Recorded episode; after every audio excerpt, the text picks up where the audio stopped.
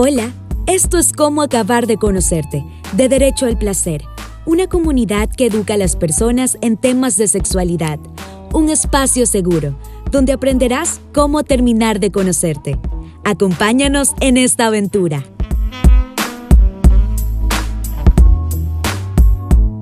Bienvenidos a todas y todos a nuestro primer podcast. Qué emoción, ¿no? Hoy tenemos una invitada increíble. Seguro los que han venido siguiendo el proyecto Derecho al Placer la conocen. Y los que no, bueno, bienvenidos y bienvenidos. Lizeth, ¿cómo estás? Ay, súper bien. Estoy feliz y emocionada de hoy día estar invitada a este podcast, a este nuevo espacio seguro que es Derecho al Placer y que me encanta y siempre las puertas y las manos abiertas para cualquier tipo de colaboración. Estos proyectos son demasiado importantes para nosotras las mujeres. Sí, totalmente de acuerdo. Estamos súper felices de tenerte aquí hoy. Lisette, más conocida como Pita la activista que lucha por los derechos de las niñas y las mujeres. que todo el mundo Pita es ya mi nombre, literal. Todo el mundo, los profesores, los rectores. Por eso quería preguntarte cómo te sientes más cómoda en realidad que, que te digan. Pita, o Lisette, Pita, cualquiera. cualquiera de los Ya, está bien. Vamos a romper el hielo. ¿Cómo te defines tú? ¿En qué se centra más o menos tu, tu activismo? Cuéntanos. A ver, primero, yo me defino como una mujer joven, muy estudiosa, muy, muy la niña castrosa, por decirlo así. Soy una mujer también muy curiosa, muy investigadora, eh, se puede decir, no, no, no diría emprendedora, pero en realidad no, no soy tan así, pero sí se puede decir que me gusta mucho ayudar a las personas. O sea, no sé por qué, es una, una cualidad innata. Entonces, eh, busco la manera siempre de investigar cosas y de ser esa fuente de conocimiento. Lo que pasa es que yo veía mucho de pequeña Sex in the City. Entonces yo veía ese, ese, cuadro de mujeres como que súper empoderadas, súper eso. Entonces yo decía, quiero ser como ellas, o sea, y siempre me preocupé por, por ser la mujer independiente, la mujer que vale por sí misma, la mujer que termina sus estudios, la mujer que quiere hacer nuevos proyectos, la mujer que sí, que puede ponerse mañana una empresa. Yo creo que es por eso pero al mismo, al mismo tiempo darse cuenta de que eso es parte también del feminismo, o sea, de los derechos de las mujeres, de lo que nos merecemos ser, o sea, de lo que no tenemos que forzarnos por ser, sino que de lo que merecemos. Y en tacos muchas veces. Y en tacos muchas veces, sí. sí, es verdad. Ok. Y bueno, ¿y en qué centro mi activismo? Bueno, sí, como tú lo dijiste, lucho mucho por el derecho de las niñas, pero en sí mi activismo es mucho por el derecho de las mujeres. Entonces soy feminista, soy de profesión politóloga, digo que también soy perreadora eh, y hablo mucho también del placer sexual. Entonces se puede ligar mucho a soy activista por los derechos sexuales y reproductivos. Pero en lo que es el enfoque de las niñas, me gusta mucho, muchísimo la defensa de la educación el conocimiento es poder. Entonces, brindarle a las niñas esas herramientas y conocimiento va a permitir que en un futuro sean jóvenes, que ya sepan educación sexual y van a ser mujeres que van a tener todas las herramientas para alcanzar todos sus objetivos y metas. Entonces, en esa, en ese, en, pensando en ese objetivo, es que me centro mucho también en la educación de las niñas y en darle todas las herramientas para que esas niñas tengan esa oportunidad, la oportunidad de, de, de ser parte de la educación y de que con ella eh, lograr todo lo que ellas se proponen, sin miedo. conocimiento tomen sus decisiones. Claro. Claro, y es que desde que somos pequeñas no hemos tenido un montón de educación como hubiéramos querido y se pasa con generaciones, porque muchas veces nuestros papás no nos enseñaron lo que ellos no les enseñaron y nosotros lo hemos investigado y estudiado y aprendido por nuestro, nuestro lado y por eso queremos ir y recalcar este conocimiento a otros y compartirlo. Claro, o sea, bueno, eh, sistemáticamente el Ecuador tiene muchos problemas en lo que es la educación sexual e incluso en las niñas, que muchas veces la gente se asusta, pero por ejemplo, la Corte Interamericana de Derechos Humanos, en el caso de Paola Guzmán, que fue un caso grave de violación y abuso sexual en el Ecuador, dictó al Ecuador y obligó al Ecuador como Estado ecuatoriano a brindar educación sexual transparente y de científica y obviamente de acuerdo a la edad a niñas y mujeres para evitar estos, este tipo de cosas, o sea, el abuso sexual, las violaciones. Y es muy importante por eso hablar también sobre el derecho al placer como derecho de toda mujer. ¿Cuál fue tu experiencia con eso? Por ejemplo, en el colegio, así, de, la clasecita que te da así educación sexual. La mía fue horrible, eh, fue netamente reproductiva, creo que estaba en séptimo de básica, o sea, realmente no fue ni en el momento, ni creo que lo, abordaron de la mejor manera. O sea, muy, muy básico y centrado en, de una manera cuadrada, por decirlo así, muy objetiva, pero no más allá del conocimiento que, que te da la experiencia o, el investigar. Claro, o sea, yo creo que, bueno, no recuerdo alguna clase de educación sexual en la escuela, eso puede ser que no la mm. tuve o puede ser que no me acuerdo. Pero me acuerdo que cuando yo ingresé al colegio, en octavo teníamos la materia, educación sexual. Esta materia nos duró solo este año, porque después al siguiente año, bueno, por cosas del ministerio, se, se prohibió la materia. Pero en las clases que yo tenía, yo me acuerdo que, bueno, te daban igual enfermedades de transmisión sexual, te daban métodos anticonceptivos, o sea, el uso del condón, el uso del preservativo, pero eh, también te daban mucho esto de la abstinencia. Entonces, ¿qué pasaba? Te enseñan la sexualidad como una penalidad, o sea, como una condena, como algo que tienes que sentir después culpa o como algo de lo que no se puede hablar tanto o no se puede hablar tan abiertamente. Después obviamente suspendieron las clases y bueno, y después ya pasaba creo que los de todos los colegios del Ecuador que te dan una charla cada mes, un viernes o, cada año, una al año y que era muy simple, era un pene de madera, ponerle un condón, iban las personas del Ministerio de Salud Pública, no, no venía solo del colegio y de ahí nada más. Más bien yo creo que, que toda la educación sexual que, que, yo sé, bueno, fue parte también del proyecto Derecho al Placer y antes de eso fue los movimientos feministas a los que yo me uní, eh, los talleres a los que fui, algunos conversatorios también, algunos podcasts, algunos espacios en, en Netflix también, ahorita está loquísimo, están lanzando full series, hay una serie que de una, de una chica que crea una app para que las mujeres tengan máximo, orgasmos. Ajá, entonces eh, yo creo que es más bien el, el, el autoconocimiento, la, el y el mismo yo querer saber todo, como te decía al inicio, para, y me ponía a investigar todas estas cosas. Y obviamente también la experiencia. Entonces yo creo que, que esa fue la fuente de, de, mi conocimiento, se puede decir. Increíble. Y bueno, cuéntanos, ¿cuál es la Lisette de hoy versus hace unos años? O sea, antes, antes que Lisette sea activista. Uh, bueno, cambiadísima. O sea, para esto, este tema de Lisette la activista nace aquí en Guayaquil. Entonces, en, en, yo soy de Chone, yo soy de Chone, Manaví, para los que no sepan. y la verdad... Chone. Viva Chone, ajá. Pero la verdad, allá se vive una cultura, y aunque no lo crean, bueno, ahorita ya no, ahorita a la globalización, las chicas tienen mucha tecnología ahora, o sea, también muchas familias ya son muy, muy abiertas a hablar de estos temas, no todas. Y también del tono depende de cómo lo hablan, pero en ese entonces no, o sea, mi familia no, ni nadie sabe, con mi mamá, mi mamá aún piensa que, que el cuerpo de la mujer es un templo, que no cualquiera puede tocarlo y que hay que entregar tu sexualidad a alguien que realmente la va a merecer. Entonces, no por el disfrute sexual. Entonces, no tenía, y mi papá, por ejemplo, yo me acuerdo que siempre me decía, bueno, no me salgas con tu domingo 7, pum, educación sexual. Entonces era, claro, no, no, te daban muchas pautas. Era una Lizette muy, muy distinta. Yo también, también, antes era una niña que, que seguía mucho las reglas, entonces era muy apegada a la religión. Era, fui catequista por cinco años, ex pro Wow. sí, todo el mundo, nadie me cree, quizás nadie me cree. Pero yo fui catequista mucho por el, el hecho de que, como te comentaba, a mí me gusta mucho ayudar. Entonces yo era parte, se puede decir una parte esencial en mi barrio, en que no habían chicas que querían ayudar, entonces yo me encantaba ayudar. Y no era de las catequistas que te obligaban a ir todos los domingos a misa o que te tenían toda, todo esto, te condenaban ciertas acciones, no, no, nunca me gustó ser, ser ese tipo. Entonces yo creo que era muy distinta, vivía muy, muy cerrada, incluso me acuerdo que con mi primer novio, uy, es que se puede imaginar hacer esas cosas, o sea, hablar de sexo, esas cosas eran o sea, era como que mi cuerpo era un templo, ¿me entiendes? Pero cuando ya cambié a, a la universidad y también, bueno, como vas creciendo con los años, o sea, no digo que en el colegio no, también no tuve estas experiencias sexuales, se puede decir, porque igual las hormonas, tú sabes, cuando tú eres adolescente se alteran, entonces también hay muchos episodios ahí que también yo sé, yo de, sé, de aprendizaje. también por mi, que mi mami no escuche esto, por favor. Sí, sí, pero, la mía tampoco. pero también hubieron ciertos episodios que fueron de aprendizajes ahí, pero no con toda la información. Entonces, cuando yo ya estuve en la universidad con toda la información, Dios, me di cuenta que qué mal había tenido mis orgasmos. Pobre la Lisette de antes. o sea, era, era totalmente alguien, alguien muy distinta. Y, y, ahí fue cuando me di cuenta que nos falta mucho, nos falta mucho por aprender, nos falta...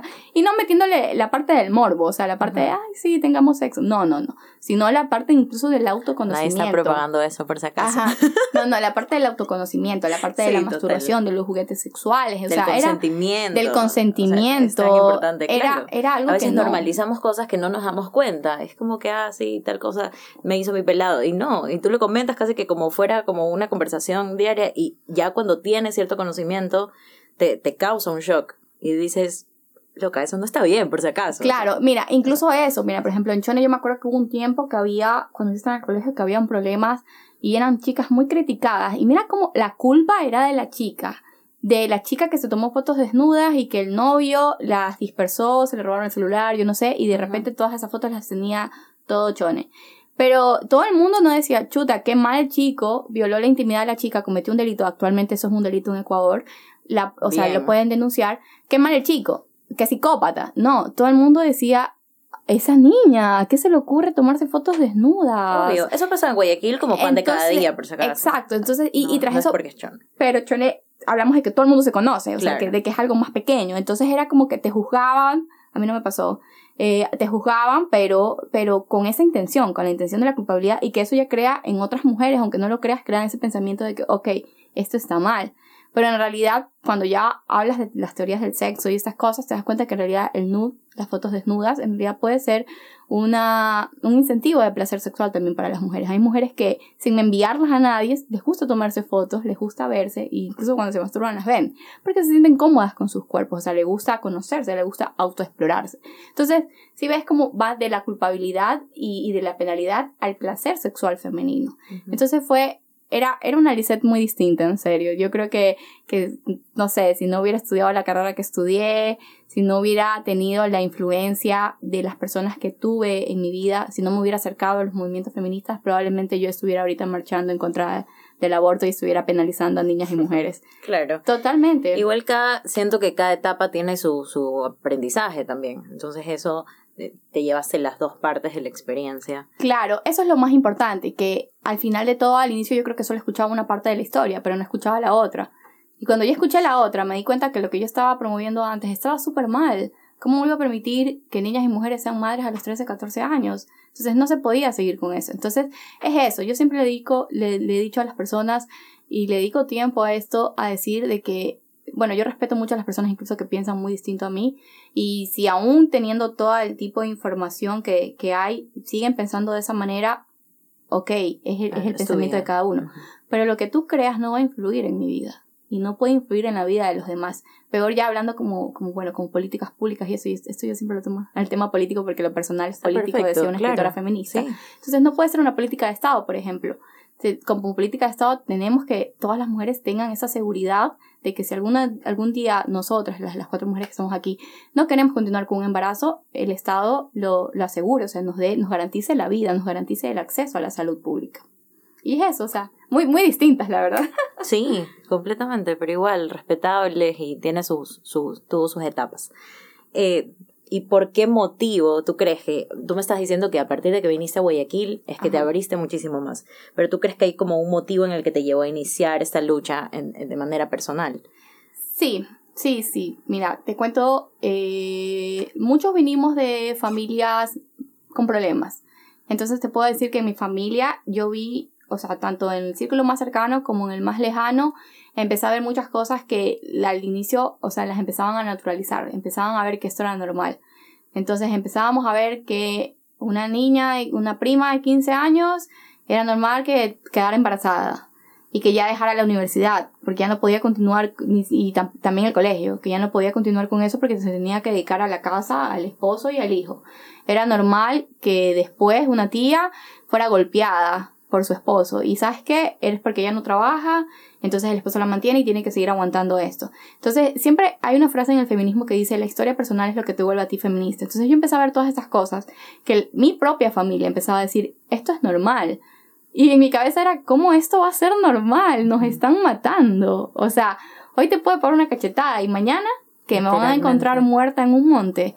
Entonces, no, fueron cosas que, y, estas red flags que ahora dicen esa palabra que me encanta. Sí, a mí como, me encanta. No sé, me encanta la generación Z. Twitter es mi vida. Eh, pues sí, y es la generación Z también, o sea, la nueva generación tiene mucho poder. Hace poco conocí una niña en Chone de 16 años que me hablaba del consentimiento, de la masturbación, del derecho al placer sexual, y yo me quedé, wow, Wow, o sea, y me, me, explicaba que le gustaba leer libros y la conexión a internet. Entonces, volviendo al tema, era esto, o sea, de ver esas cosas y decir, no, o sea, esto no puede seguir así, esto está mal. Y de ponerme a investigar. Y ahí fue cuando yo acudí, así, me acuerdo que acudí primero a un conversatorio sobre derechos de las mujeres, porque antes también el feminismo estaba como la palabra era mala, entonces los conversatorios eran derechos de las mujeres, o avances de las mujeres, o la mujer en el emprendimiento, o el futuro de la mujer, o sea, esos eran los nombres, no, no se podía nombrar violencia de género, no nos pueden seguir matando, conversatorio 1, ¿me entiendes? Muchas mujeres violadas, conversatorios 2, o sea, no, no se podía nombrar las cosas por lo que estaba pasando, por lo que se estaba viviendo, sino que le ponían estas, estas connotaciones, y yo empecé, bueno, fui a uno de estos conversatorios, eh, la speaker me acuerdo que era Silvia Buendía, que al día de hoy es una persona también muy cercana que yo la aprecio muchísimo.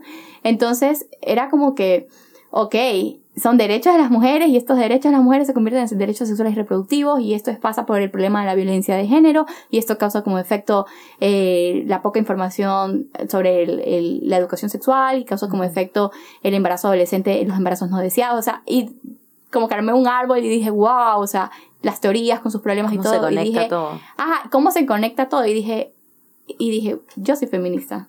Y yo creo que igual yo he sido feminista desde hace mucho tiempo, o sea, desde que peleaba con mis compañeros en el colegio, desde que trataba de defender a las, a las chicas, desde que estaba en la escuela. en propia casa. Ajá, en, mi propia, en mi propia casa, desde niña, desde que intentaba decir, no, yo sí puedo hacer esto, yo sí puedo aprenderme esto, yo sí puedo, yo quiero ser la que, la que, no sé, representa el curso en algo. Entonces, desde ahí yo, son pequeñas acciones que no tenemos miedo de decir acciones feministas, pero son feministas. Desde que las mujeres vamos a votar ya es una conquista feminista. Claro. Sí, sí, de acuerdo. Oye, Pita, te quería preguntar, si la gente te ha dicho cuando has contado abiertamente que eres activista, has tenido alguna respuesta negativa. Yo sé que tú te rodeas de personas también activistas feministas, obviamente nosotros nos tenemos que rodear de personas que nos sumen siempre, pero ¿Has tenido alguna respuesta negativa? No sé si tal vez en tu entorno social de antes o de tu familia. Eh, o algo que no te guste, no sé, cuéntanos. Claro, uff, hasta el día de hoy, o sea, y no tan solo de, tu entorno de antes, también de, de, personas nuevas que, por ejemplo, no sé, piensan diferente a mí y de un día me siguen en Instagram, yo no sé por qué siguen a personas que obviamente piensan distinto a ellas y ya me empiezan a responder o empiezan a comentar los, los reels que yo subo, las ideas, a criticar, ajá. Cuando yo publicaba lo de DAC, nos dijeron que éramos unas locas, aborteras, que querían que todo el mundo tuviera sexo sin control. Y yo le dije, bueno, o sea, sí, pero con protección, le dije. Entonces yo soy súper, yo soy una persona súper graciosa y a veces por eso nadie cree que yo soy politóloga, o sea, que yo estudié ciencias políticas, porque como que ciencias políticas tienes que ser súper una mujer, o sea, un prototipo también te crean de la carrera de que una mujer súper seria, como que va de la mano relaciones internacionales, la mano de la diplomacia. Pero yo soy súper chistosa. O sea, yo soy súper, me burlo, o sea, no me burlo de las personas, pero me burlo de la idea de las personas. O sea, entiendo, entonces claro, no es como te vas a enfrascar en ponerte sí, enojada o algo. Antes sí lo hacía. O sea, cuando empezó todo esto, uf, tuve full críticas por parte de, mis tías, de la familia, de mi hermano mismo. Uy, las tías. De mi hermano mismo, ajá, de mi mami. De mi mami hasta el día de hoy. O sea, hasta el día de hoy, ciertos temas me dice ya, ¿sabes qué? Ya no te quiero escuchar. Tú piensa como tú quieras. Y yo le digo, obvio que va a pensar como yo quiero, porque es mi pensamiento, es mi personalidad. Tú tienes tu responsabilidad de ser mamá, le digo, y eso lo tienes que cumplir. Y yo te amo, y yo sé que tú me amas. Pero el hecho de que yo sea tu hija no quiere decir que yo voy a ser el prototipo de hija que tú quieres que yo sea. Y mis papás siempre me dicen, ah, que te metías en la universidad, que están locos, te cambiaron el chip, ya no eres la misma niña. Digo, por supuesto que no voy a ser la misma niña, porque ya tengo un pensamiento formado, soy un poco más crítica, soy un poco más investigativa. Entonces lo mismo pasa con mis tías, lo mismo pasa con, con mi hermano. Mi hermano ha cambiado full, mi hermano se ha desconstruido. Mi hermano, bueno, a veces es súper machista hasta, hasta ahora, pero intenta, por ejemplo, no decir cosas machistas, o a veces él mismo me pregunta, pero a ver, no entiendo, ¿por qué voy a meter otro tema porque también soy activista LGBTIQ más, pero con mi hermano me dice, pero ¿por qué quieren, por qué quieren adoptar los gays? Entonces yo le digo, a ver, no es que sea un capricho, sino es que es un derecho a formar una familia como cualquier otra persona. Entonces eso, entonces yo como que les intento explicar y ahí ellos han cambiado full. En realidad toda mi familia creo que ha cambiado, que ha cambiado, ajá, ha cambiado full. Y de ahí también ciertos amigos, por ejemplo, es súper chistoso. Una de mis mejores amigas de Chone, que ha sido mi mejor amiga desde octavo, es súper distinta a mí. O sea, me dice, ya, ya, ya, ya no te quiero escuchar. Pero me da risa igual, porque yo le digo a ella que yo incluso he aprendido más feminismo de ella que de mí mismo. Y aunque ella se diga antifeminista, es como que en realidad, loca, no eres. Eres súper feminista, no te das cuenta, Ni Solo te falta hacer, llevar el cartel a la marcha. Pero de ahí el resto de que tú digas, me importa mi salud sexual, de que tú digas, no, yo si quiero estudiar, yo si quiero continuar con esto, de que, o sea, de tú digas eso, como te dije, todas estas son conquistas que antes fueron conquistas feministas, que son conquistas feministas hasta la, hasta la actualidad y que por seguir luchando por esas activistas que seguimos a las calles es que se mantiene. Y lo celebramos. O incluso, ajá, siempre las chicas me dicen, no, es que yo no soy tan activista, me, yo digo, toda cosa que nosotros hagamos no es necesario ser activista, el hecho de ser activista es salir a la calle, no, sino también puedes tener tu empresa, puedes tener tu emprendimiento, puedes generar empleo a miles de mujeres que están siendo maltratadas o miles de mujeres empobrecidas, puedes generar siendo activista solo el simple hecho de hablar con tus amigos ya estos temas, o sea, es, es algo súper loco y, es algo que me llena full a mí de orgullo. Entonces, así como he tenido aplausos por parte de gente de mi familia, también he recibido críticas. Y, por ejemplo, me acuerdo que cuando el año pasado, que yo estuve a cargo de Derecho al Placer, y yo le dije a mi familia, mi proyecto se trata sobre el derecho al placer sexual femenino. Todo el mundo se quería tirar para atrás. mi mamá decía, ¿En qué te has metido? Mi abuela se cagaba de la risa, o sea, mis ñañas, todo el mundo se quedaba, Dios, Liz está hablando de estas cosas. claro, ah, porque la titulación no se trata de otra cosa. Ah, Y me acuerdo que cuando me titulé, o sea, cuando me tocó sustentar el, el, proyecto y hablar de explicar todo lo que hicimos y ver lo que lo, se logró, hablar las, las problemáticas del placer sexual, la masturbación y estas cosas, me acuerdo que mi familia estaba así viendo como que no se lo podía creer, como que dijo, ay Dios mío, ¿en qué se metió esta chica? Siempre se mete en tonterías, siempre está hablando tonterías, o sea, es una cosa extraordinaria. Y yo estaba igual súper formal y les dije, miren que este tema es importante, fue mi tesis, o sea, y yo, por eso a mí me encanta a todos los espacios que voy y por eso mi, mi ex tutor me dice, eh, me dice, es que puedes decirlo, porque igual tú nunca vas a salir del proyecto. Yo siempre digo, formo parte del grupo de Derecho al Placer o, Derecho al Placer colectivo. bueno, no, es que no es un colectivo, es, no sé qué es Derecho al Placer, es un espacio seguro. Ajá. Entonces, cuando tú formas parte de Derecho al Placer, nunca dejas de ser parte de Derecho al Placer. Entonces, tras eso ya está muy conectado a lo que yo soy activista por los derechos sexuales y, reproductivos. Entonces es un tema que de ley tú lo tienes que manejar, es un tema que lo tienes que saber. de la mano. Porque, por ejemplo, yo que defiendo libremente el aborto, cuando dices estas cosas de aborto, en realidad no hay que hablar primero de aborto, hay que hablar primero sobre la sexualidad femenina. Es esa la que está condenada, es el placer sexual. Y de ahí es que te sacan el argumento. ¿Y quién les manda a abrir las piernas? O sea, no puedo abrir las piernas si no tengo el fin de reproducción. Por eso está mal, entonces, que aborte. Entonces todo va, todo va súper ligado y por eso a mí me encanta este tema, o sea, soy súper abierta y sin embargo no, no le presto tanta atención a las críticas, si son críticas constructivas de esas que al final te dicen como que, ¿sabes qué? Quizás si te metes por este tema, si investigas este tema, si no, no. Pero yo creo que ya toda mi familia y todos mis amigos ya están acostumbrados y mis amigas también, entonces ya es como me encanta. es como que dicen, ya, con esta man E incluso en las, en las chupas así de chone que nos sentamos a conversar, mis amigos siempre me dicen, uno de mis amigos me dice, ya estoy harto que siempre nos cuestiones la sexualidad, porque yo le digo, pero no eres gay porque tú quieres o porque es tu imposición. y entonces es como algo típico. Ajá, es algo, es algo súper típico. O, o, o, el hecho de que los, mis amigos o mis amigas digan, como que ya no podemos hablar de ese tema enfrente de la mamá porque se va a venir en contra de nosotras. Entonces, ¿sabes qué? Quizás no cambio o no los desconstruyo en su totalidad porque eso igual es un, es un proceso personal, pero quizás enfrente de mí ya evitan decir ciertas cosas. Sí, estoy de acuerdo. Eso también es algo bueno para mí, o sea, ya es un logro de decir, bueno, ya saben que enfrente de mí no pueden decir ciertas cosas o no pueden ser tan machistas. E incluso, Me pasa. E incluso una de las primeras cosas que yo dije y fue una de las primeras fotos que yo subí en Instagram de un cartelito que, que había hecho en la primera marcha, creo que feminista que fue, que fue, yo no voy a dejar de marchar hasta que mis amigos dejen de acosar en la calle. Y es algo súper fuerte, porque aunque tú no lo creas, nuestros amigos, cuando tú no lo ves, es real. A todas las mujeres nos han acosado en la calle. Y cuando no dice algo, igual lo piensa, y se lo dice a su pana que está al lado, y ay, qué rica, y no sé qué, o sea. Exacto. Entonces, en realidad, ellos lo ven como un, un, un modo de mofa, de burla, pero ellos no saben la inseguridad que siente esa mujer al estar caminando sola y al estar escuchando un guapas, guapísima, no sé qué. O sea, es algo totalmente, no sé, yo ya estoy harta de eso. Yo ya dije que el próximo hombre que me grita algo en la calle le va a lanzar una botella en la cabeza. sí, te entiendo por completo. Obvio, y que esto, estuvimos enseñadas, no quédate callada, se camina más rápido. Claro. No enseñarle a él. No, te pongas este short, no te pongas esta falda. Y, y, era totalmente por eso. Entonces, por eso creo que igual la construcción de estos espacios, de este tipo de proyectos, de este espacio como Derecho al Placer, siempre va a ser total, de total importancia para nosotros. Sí, son súper valiosos. Y bueno, con esto te queríamos preguntar, ya que tú formaste, eres parte de DAP, eres parte de Derecho al Placer. ¿Qué es Derecho al Placer para ti? Bueno, ¿Qué significa para Derecho al placer, bueno, sí, formé parte, pero ahorita están a cargo ustedes y les deseo los mejores éxitos.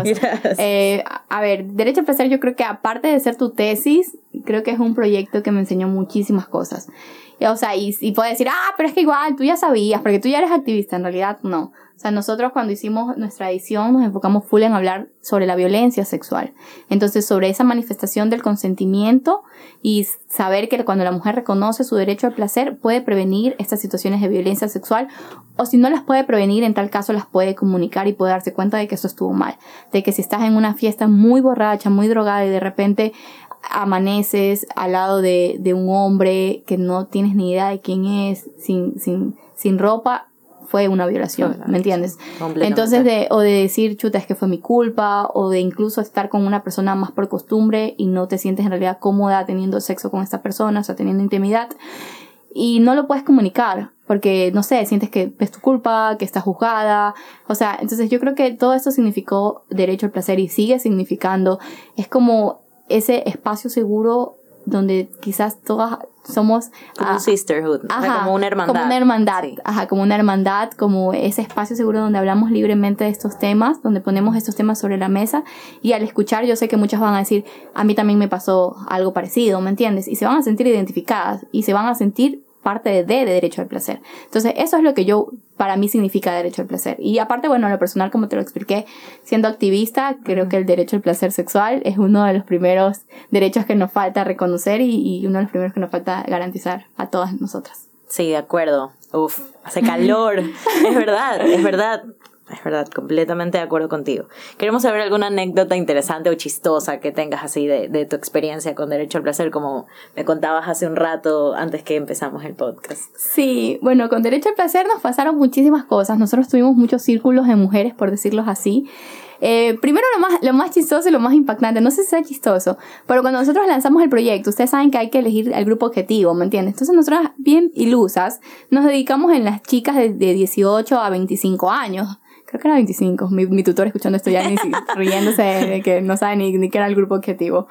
Pero este, nos dimos cuenta en el proyecto que en realidad las mujeres que más asistían a nuestros conversatorios, que más estaban pendientes de las redes sociales, de los espacios que creamos, eran las mujeres de 50 a 65 años. Un grupo permanente, unas 10 mujeres que siempre estaban en todos los conversatorios hablando pero, y le preguntaban a las ginecólogas, pero ¿qué pasa cuando tu deseo sexual ha disminuido? ¿Qué pasa cuando tienes resequedad en tu zona vaginal? O sea, yo estaba, yo por dentro me, ah, me mataba impactada y me mataba de risa. O sea, nosotros esforzándonos para que las chicas digan, eso, empoderémonos de nuestra sexualidad, pero las que se quieren empoderar son las, viejas, yo les decía. o sea, mi mamá tiene 50. Ajá, y era algo súper, no sé, a mí me, me, quedé como loca. Y de ahí el, el, el otro hecho también de que, de que cuando también hacíamos estos círculos, nos dimos cuenta que, como te dije, cuando decimos algo, en realidad una mujer se puede sentir muy identificada y puede decir, a mí también me pasó. Y, por ejemplo, cuando una de las chicas, y eso fue en un impacto ya cambiando de tono, por decirlo así, fue un impacto, una, chica, una chica nos contó que fue violada, y bueno, nos contó su historia, nos contó su historia con las drogas, nos contó su historia con la maternidad, porque fue madre de, de, una de, una violación. Entonces, de muchas cosas, o sea, fue súper loco, pero al ver, y ella ahora nos decía, no, pero mira, esto me ha ayudado por esto, esto. Entonces, cuando escuchaban las demás, ya no tan solo era una violada, sino habían sido cinco. Y todo el mundo se quedaba como, wow. o sea, no, no lo puedo creer. Y también Derecho al Placer fue esa, una, esa, esa es una anécdota buena para, para comentar, porque en realidad este proyecto, de ahí va la importancia, o sea, de conocer, de, de empatizar con las personas, de tratar de comunicar toda la información posible para que en realidad seamos responsables de nuestras decisiones, siempre y cuando sepamos todo. Y también de ver el placer también no como una culpa, sino también como como el disfrute. derecho. Ajá. Sí. Pero de ahí, miles de, de, experiencias, o sea, de ahí nos contaron hasta incluso cómo se masturbaban, nos contaban lo, de los juguetes sexuales, o sea, era una cosa extraordinaria que yo me quedaba, chuta, siento que soy, soy inexperta, o sea, me falta mucho más. Y que si de verdad este preguntas, vas a encontrar respuestas, vas a encontrar información, qué increíble. Sí, sí, sí. Todo bueno, eso fue derecho a placer. Qué increíble experiencia, la verdad. Nosotros también ansiamos con tener experiencias, ya las estamos teniendo, ¿no? Con, con estas bienvenidas a, del podcast, estas aperturas a personas eh, que tienen todo este conocimiento que nos puede aportar y también nosotros aportar a, a, demás personas y así repetirlo, ¿no? Y bueno, como última pregunta, que se nos está acabando el tiempo, queremos preguntarte si tienes alguna frase o algún mantra que llevas en tu vida, tipo así. Que, como algún principio. Ajá, algo, algo que te represente, algo, como me decías hoy, conocimiento es poder, por ejemplo. Eso, para mí eso es valiosísimo. Ajá, mira, lo, lo que yo siempre digo, y todo el mundo se me mata de risa porque en serio no hay día que yo no lo digo. Entonces, o, no hay entrevista que yo no le diga. Primero, yo creo que, o sea, viendo no el tema del placer sexual, sino el tema de ser politóloga, yo siempre he dicho que la política es todo. Porque la política, en realidad, no es solo la política partidista esa que ya nos tiene a todos cansados, por decirlo así, no, sino la política también es esto lo que estamos haciendo ahorita. Estamos hablando sobre un tema polémico, sobre un tema público, sobre un tema que demanda las decisiones de otras mujeres. Entonces la política es todo. Segundo, lo que también siempre he dicho es, ya eso ya va más ligado a los derechos de las mujeres, es que eh, vamos a, estamos juntas en esto las mujeres. Somos el, el gran equipo, somos el 50% más uno de la población mundial. Entonces, o luchamos juntas o nos van a matar por separados. O sea, hay que luchar por todas por nuestros derechos. Y de ahí, en el paso del placer sexual, bueno, tengo un montón de frases, pero yo creo que, que lo más importante siempre es reconocer, tu, es reconocer tu derecho al placer, o sea, respeta el derecho al placer. Y libertad. eso recae. Ajá, es eso, o sea, es la libertad sexual, de conocer tu cuerpo, de explorarte. Creo que, o sea, no, es como una frase en sí, porque no, como que no combina, pero es como, como un, un, pensamiento que siempre tengo, como a veces cuando estoy, no sé, puestas a nuevas experiencias sexuales, por ejemplo, no sé, de intentar algo, eh, hace un rato me mataba de risa porque una de las chicas, Yulisa, estaba viendo mi Sastifier en la cama y yo, ¡ah! claro, y no tenemos por qué, avergonzarnos. Pero después dije, ay, ¿por qué me va a dar vergüenza? Es como cualquier otra cosa que haya tenido. Es como que haya tenido una toalla sanitaria ahí o algo así. Entonces, también, siempre cuando, cuando viene esa parte de mí también, Lisette que se priva o Lisette que que tiene miedo a una nueva experiencia. Hay otra parte de Lisette, y creo que ese es el principio que más hable, que dice como que ya, no pasa nada, disfruta, divierte, explora, conócete, que sepas lo que te gusta. Y si no te gusta algo, pues lo comunicas y no lo haces. Pero eso. De acuerdísimo. Entonces que todas disfrutemos, disfrutemos el derecho al placer. Ay, disfrutemos el derecho al placer, me encanta, me encanta. Pita, estamos súper felices de que estés aquí con nosotras el día de hoy, nuestra primera invitada. Gracias. Súper especial, súper, súper especial, de verdad. Bueno, nos podríamos quedar aquí hablando todo el día si, si pudiéramos, pero es hora de terminar nuestro primer podcast. Estamos felices de quienes nos han podido acompañar hasta acá. Y bueno, gracias por escucharnos y formar parte de nuestro primer episodio de Cómo acabar de conocerte por DAP. No olvides que este es un espacio para educar, empoderar y explorar y reconocer el placer como un derecho. Síguenos en Instagram y en TikTok como Derecho al Placer. Te esperamos en el siguiente podcast.